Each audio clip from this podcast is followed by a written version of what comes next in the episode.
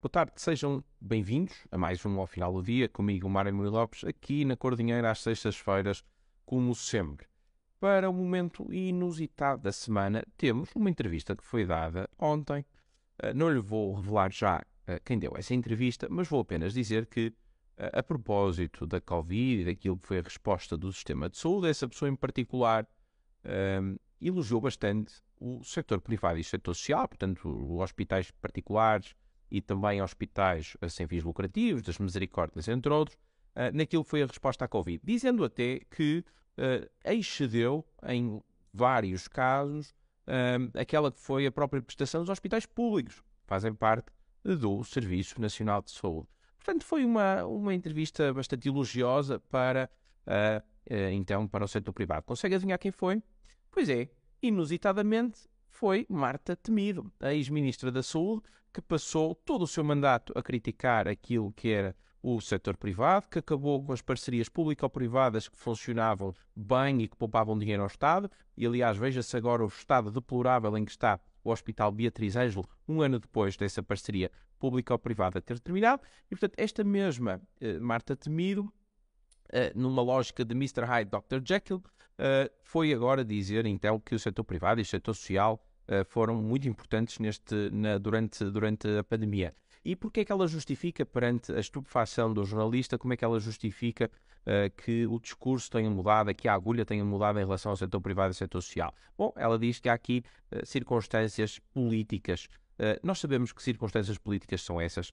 Eh, foi obviamente o tentar agradar ao Bloco de Esquerda e ao PCP com o bonito resultado que se viu e, portanto, sacrificando a qualidade dos cuidados de saúde, eh, sacrificando também os pacientes para que os parceiros da geringonça ficassem então eh, satisfeitos. Para o momento, República das Bananas, temos a sucessão de greves que temos tido e, em particular, aqui a greve dos transportes que tem afetado muito a CP. há uns dias foi noticiado um comboio na linha de Sintra que as pessoas tiveram eh, de puxar o travão de segurança e sair, já não aguentavam mais com o calor, o, o comboio estava completamente entupido e eh, isto, na verdade, tem causado aqui grandes, uh, grandes constrangimentos. Uh, sobre a questão da. Porque é que isto é um momento República das Bananas? Obviamente que as pessoas têm o seu direito à greve, uh, tem naturalmente os sindicatos também têm naturalmente legitimidade para convocar essas greves. Há aqui um direito de livre associativismo, as pessoas podem se organizar da forma que entenderem e os sindicatos é uma forma dos trabalhadores se organizarem e tentarem lutar pelos seus direitos. Isto não está aqui em causa. Agora, estar continuamente a, de certa forma, instrumentalizar as empresas públicas e os trabalhadores para, e neste caso, com um enorme sacrifício para as pessoas, para estar continuamente a causar disrupção Uh, com fins políticos, isso é que já não é uh, certamente aceitável. E é engraçado ver que enquanto o PCP estava na geringonça nada disto acontecia, entretanto, desde que saiu, uh, as lutas, as, as, greves voltaram para, para a rua. E é interessante também ver que um, no caso da CP, dos transportes ferroviários, existem, e, e, até vale a pena listá-los, mais de 14 a 15 sindicatos. Eu até os vou listar porque vale a pena. Existe a Associação Sindical Independente dos Ferroviários da Carreira Comercial, a Associação Sindical das Fias Intermédias da Exploração Ferroviária.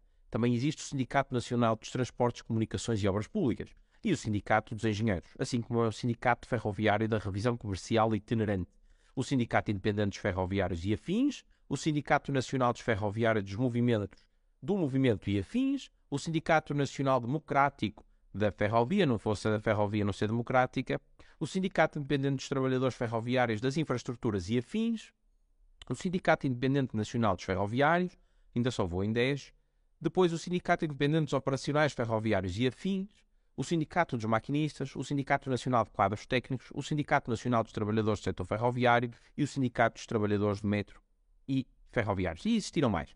Ora, o que é que significa? Significa que basta um destes sindicatos alternar nas greves, portanto, agora é os maquinistas, depois são os revisores, eh, depois são os que garantem a democracia da ferrovia. Enfim, vamos alternando aqui os sindicatos e, portanto, vamos constantemente parando uh, o transporte ferroviário, que já de si é pobre, e vamos dando cabo da vida das pessoas. Portanto, este, este direito à greve, obviamente, tem de ser aqui balanceado com uma razoabilidade. E a mesma coisa com os professores.